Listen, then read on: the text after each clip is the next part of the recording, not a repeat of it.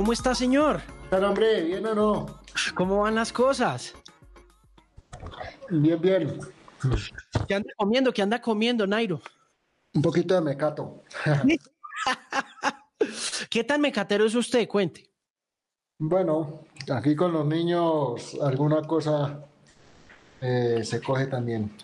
Sí. Entonces, sus medias nuevas, todo. Hay que mantenerlos bien. Cuando de mecato se trata, ¿cuál es su mecato favorito? ¿Cuál es su placer más culposo? Bueno, eh, las gominolas, gominolas creo que es. Las gomitas. Es lo La- que más me- Un placer. Sí. ¿Cómo lo ha tratado esta cuarentena en términos de régimen alimenticio? Bien, bien, hemos estado bastante bien. Cuidándonos, cuidándonos lo, lo más que podemos, eh, comiendo bien y asimismo pues eh, entrenando lo que se debe. Bueno, ¿y cómo es el entrenamiento en estas, eh, en estas épocas? ¿Cómo funciona? Bueno, ya hace mm, casi un mes que ha salido el decreto para poder entrenar en carretera normal, así que hemos aprovechado y, y nada, ya hemos vuelto a la normalidad. Ok. ¿Y esa normalidad en qué consiste? Cuénteme un poco porque yo soy eh, bien ignorante para el tema ya profesional del, del ciclismo. ¿Cómo es un día suyo en estas jornadas posteriores a la autorización del gobierno pa- para poder entrenar? Hacemos eh, entrenamientos como los que hemos hecho siempre. Tenemos ahora mismo una media de tres horas y media a la- al día.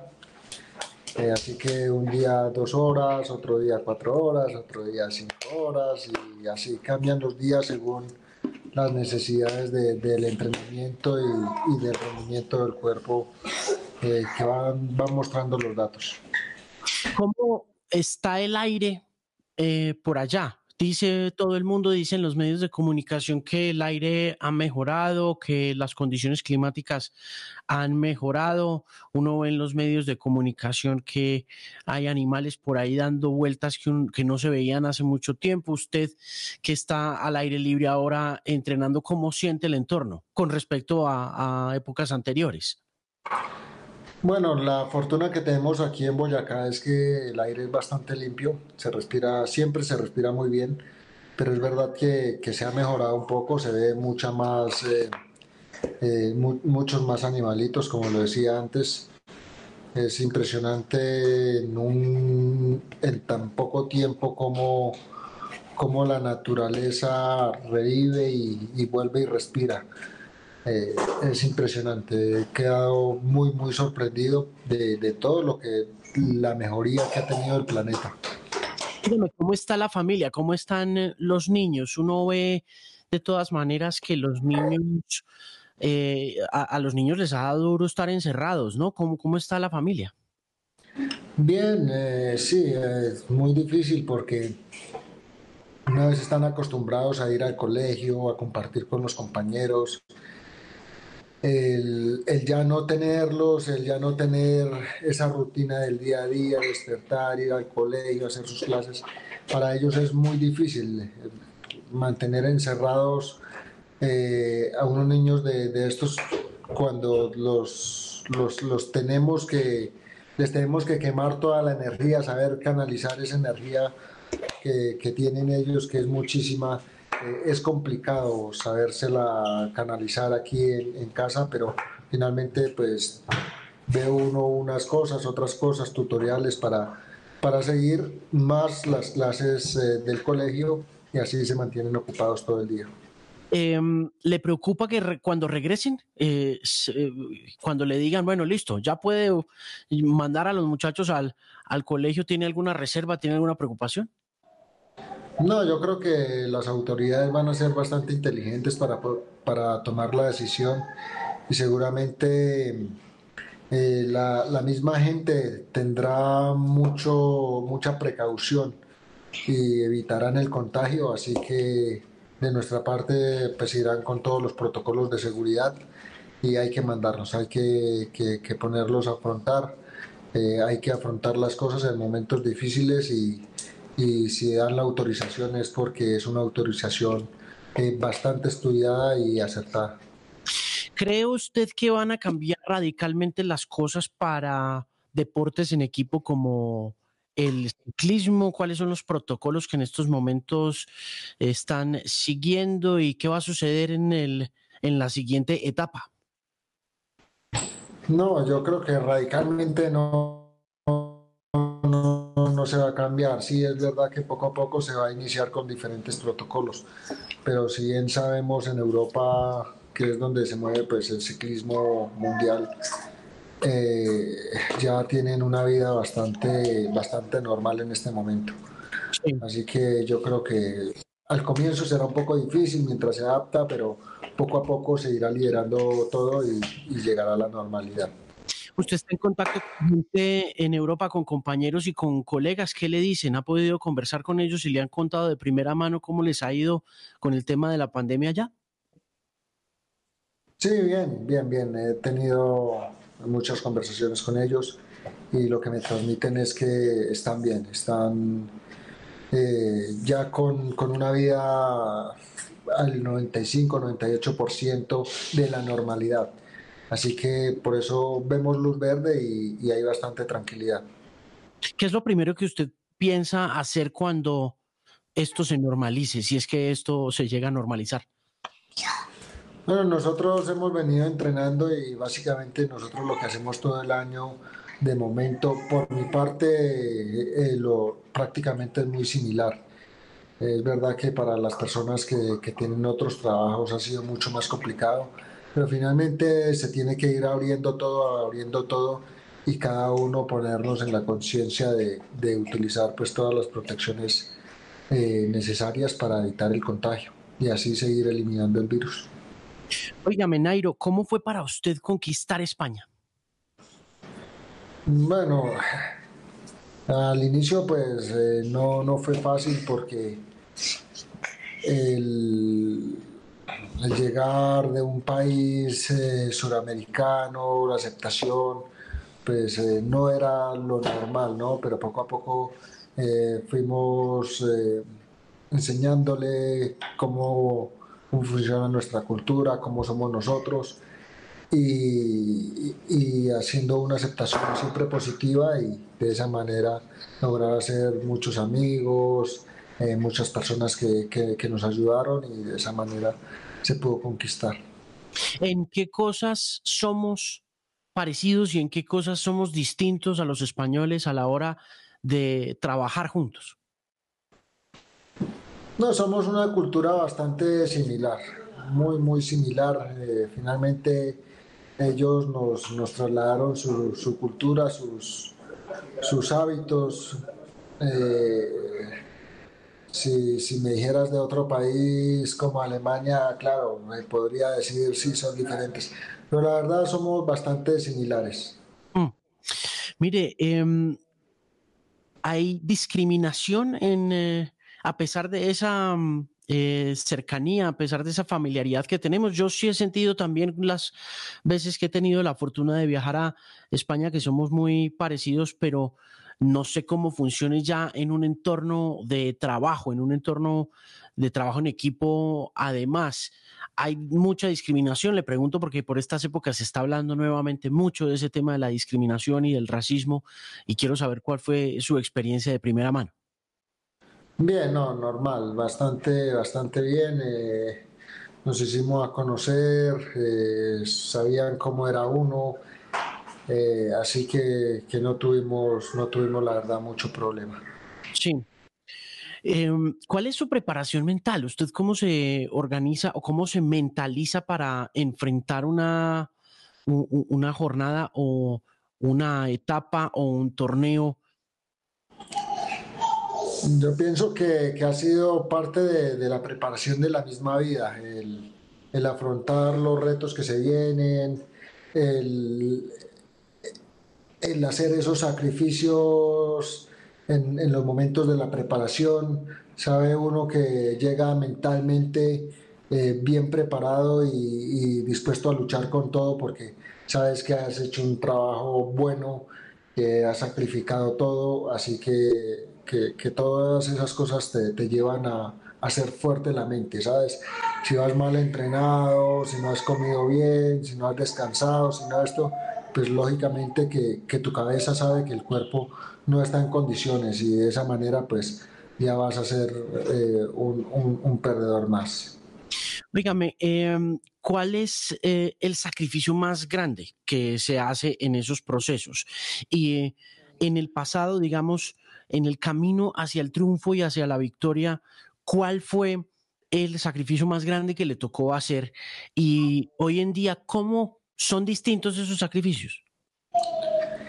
Bueno, a lo largo de la vida deportiva eh, sabes que, que no te puedes permitir muchas cosas salir de fiesta, compartir con los amigos, eh, pasar eh, tiempos, no sé, caminando o haciendo diferentes cosas, siempre tienes que estar muy, muy centrado en, lo que estás haciendo y el pensando en el mañana y el pensando en las competiciones. El, el, sacrificar de decir no me como hoy un pedazo de torta porque eh, mañana la carretera me, lo cobra, el no poder beber cosas que te gustarían beber, eh, porque, por ejemplo, muchos de los jóvenes es de lo que más le cuesta el, beber una cerveza, el beber un whisky, un trago en, un momento donde no debes.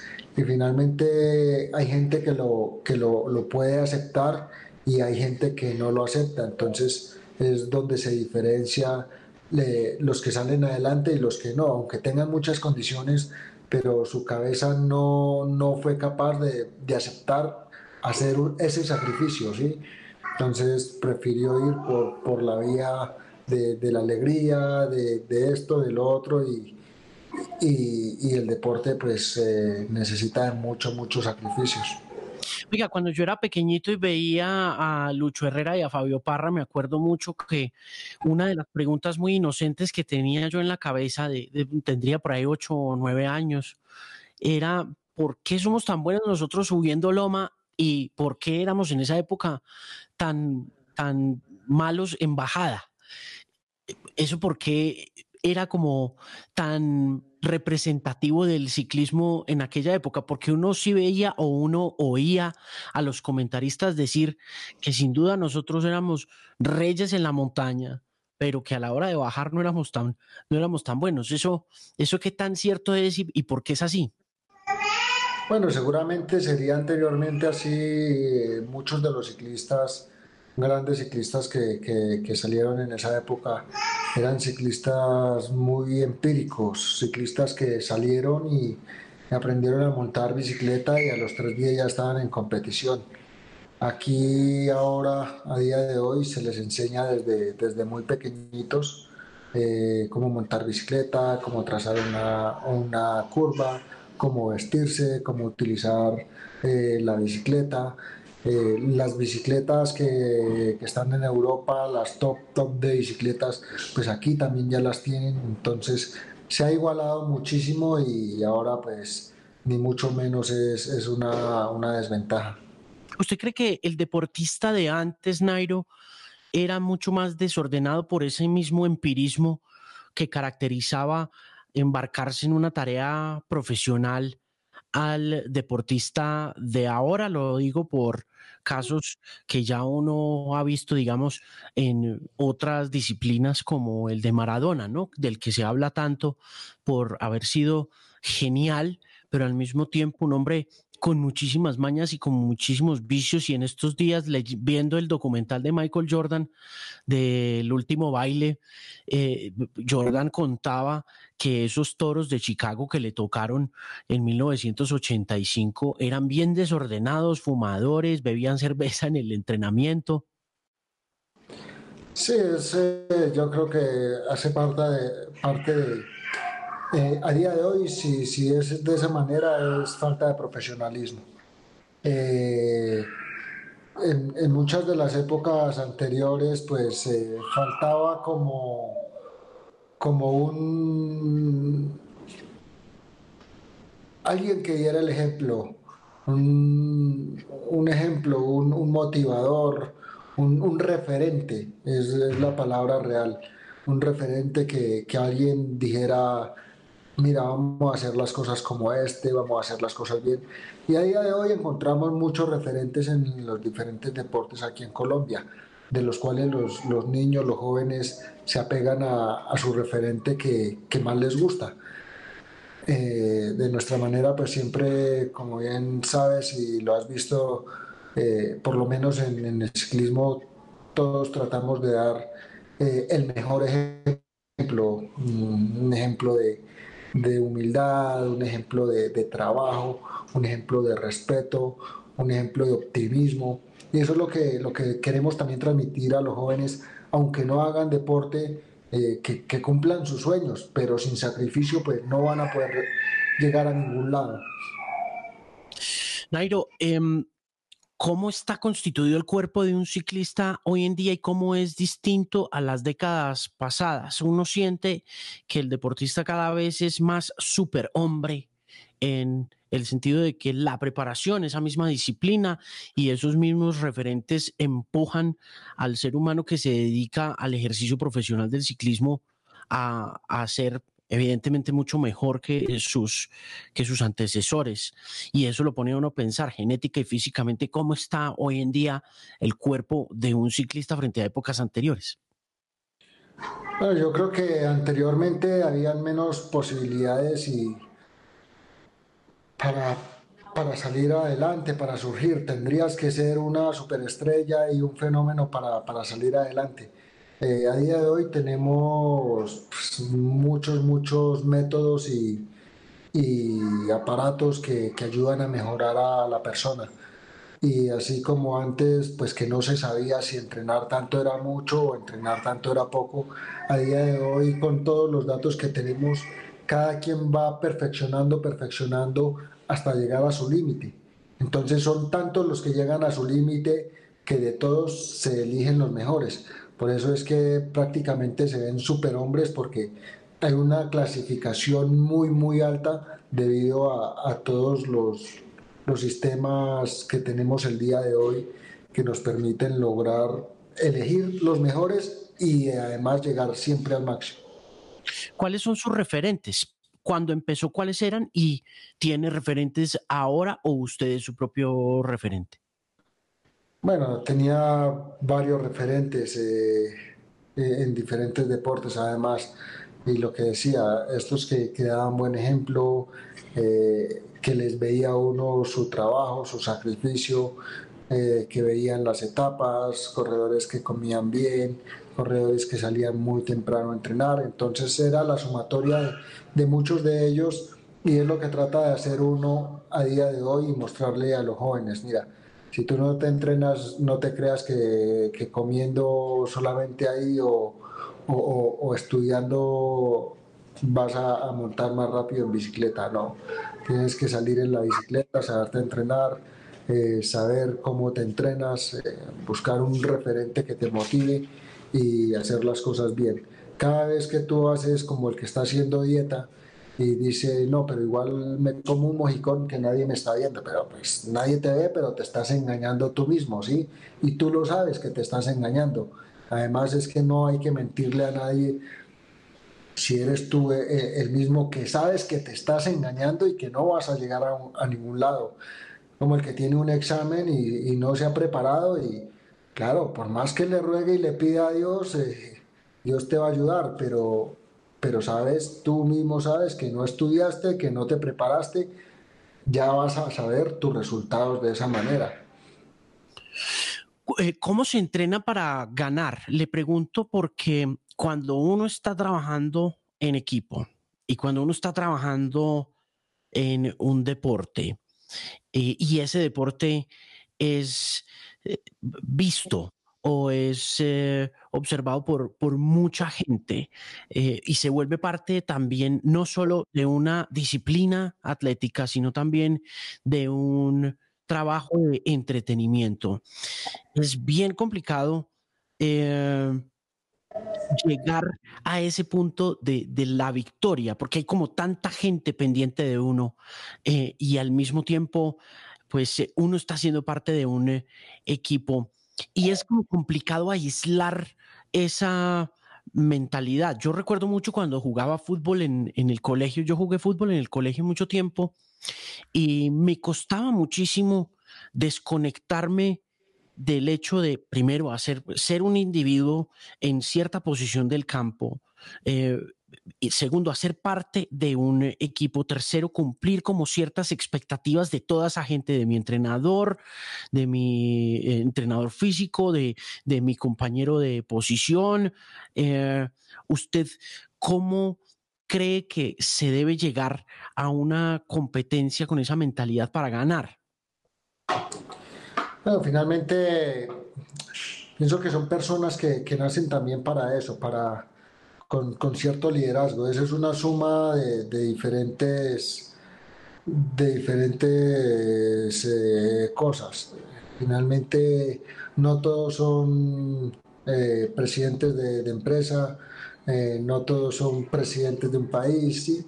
Finalmente, cada, cada persona se clasifica pues, eh, eh, en, en, una labor y, y, y, en su labor o en su deporte o en su trabajo eh, están clasificados los que sirven para liderar, los que sirven para subliderar y los que sirven pues para, para, para, para seguir órdenes.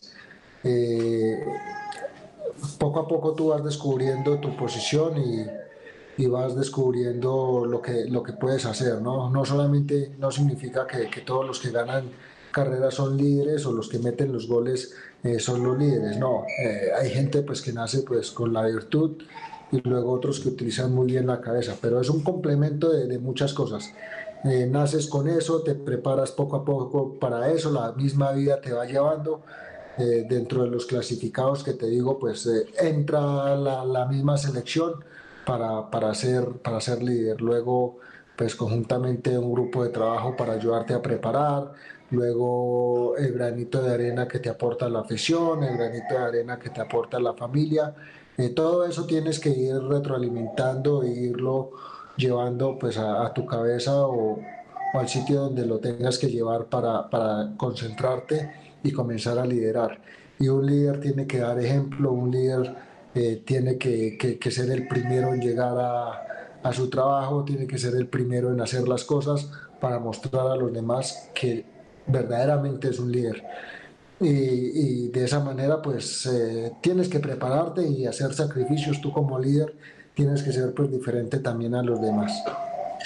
Nairo, en ese proceso hacia el liderazgo eh, pasa algo también con muchos líderes que eh, en cualquier sector que somos en, en, alguna ocasión no, nos cuesta la autoridad, nos cuesta ser obedientes. Y, usted mencionaba un poco el tema de la obediencia y de ese equilibrio que hay entre seguir y liderar. Eh, ¿Cómo maneja usted ese equilibrio y cómo funciona esa conexión entre el liderazgo y la obediencia a la hora de trabajar en equipo y sentirse también un individuo que aporta un poco más a todo ese engranaje en equipo. Bueno, finalmente tienes que saber tu posición y, y si eres líder debes de, de saber eh, lo que cuesta, eh, el precio que tiene para, para poderlo hacer.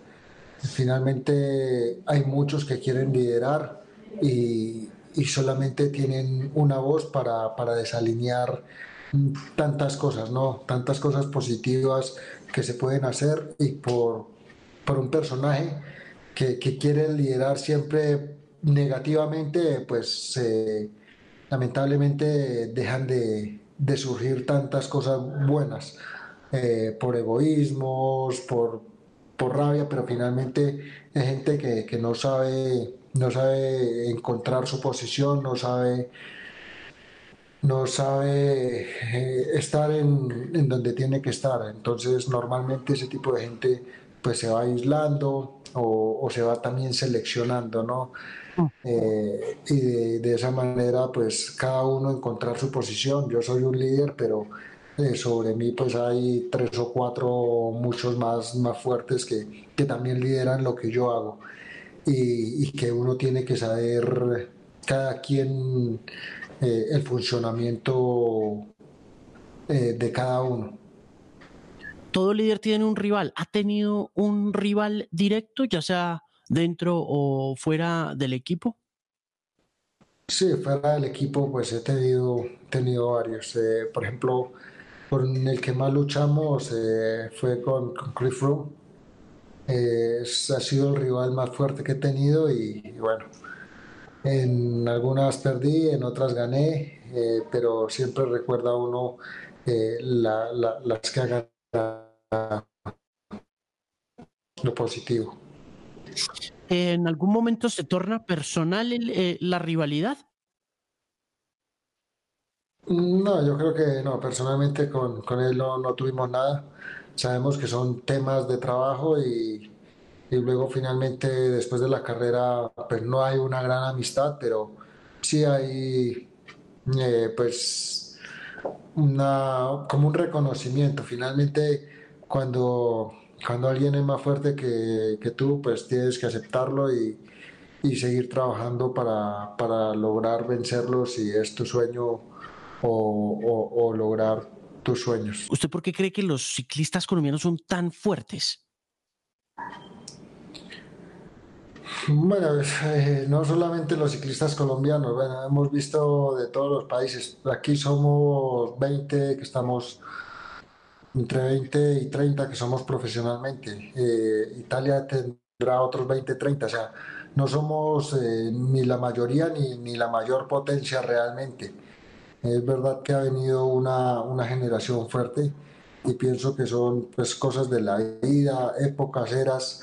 Seguramente después de esta era, si no seguimos manteniendo el ciclismo colombiano y fortaleciendo, pues, pues va a haber un, una decadencia. Eh, pasa como cuando, cuando alguien deja de sembrar, pues eh, si, si, deja de sembrar tomates, pues habrá una época que, que no tendremos tomates y si siembra tomates, pues saldrán muchos tomates. Y al salir muchos tomates, pues unos salen grandes, otros salen eh, más rojos, otros con mejor sabor, y así pasa en la vida también. Si, si siembras, eh, de lo que siembras puedes recoger. Si siembras mucho, pues vas a tener también buena calidad y vas a tener la oportunidad de seleccionar de la manera que tú quieras. Y yo creo que en este momento estamos pasando lo, lo mismo en, el deporte colombiano. Eh, pues, se ha sembrado de cierta manera, se sigue sembrando, se sigue manteniendo, recogemos cosecha y, en la cosecha pues hay de todos. Eh, están los buenos, los grandes, los, los, buenos buenos, los regulares y los que no están tan, tan bien pero que finalmente siguen haciendo carrera y entre los buenos y malos eh, todos son importantes, porque si no fuera por los malos, entonces ¿a quién le ganarían los buenos? Lo oigo hablar del campo y, me gustaría preguntarle un poco por su relación con el campo hoy en día. Bueno, soy embajador del agro colombiano, eh, un pequeño vocero y, y, voz de los, de los agricultores, de los campesinos y con orgullo lo llevo porque soy campesino, eh, he cultivado la tierra con mis manos y sé lo que el sacrificio que ellos hacen día a día para entregar lo mejor de ellos a, las mesas de los colombianos.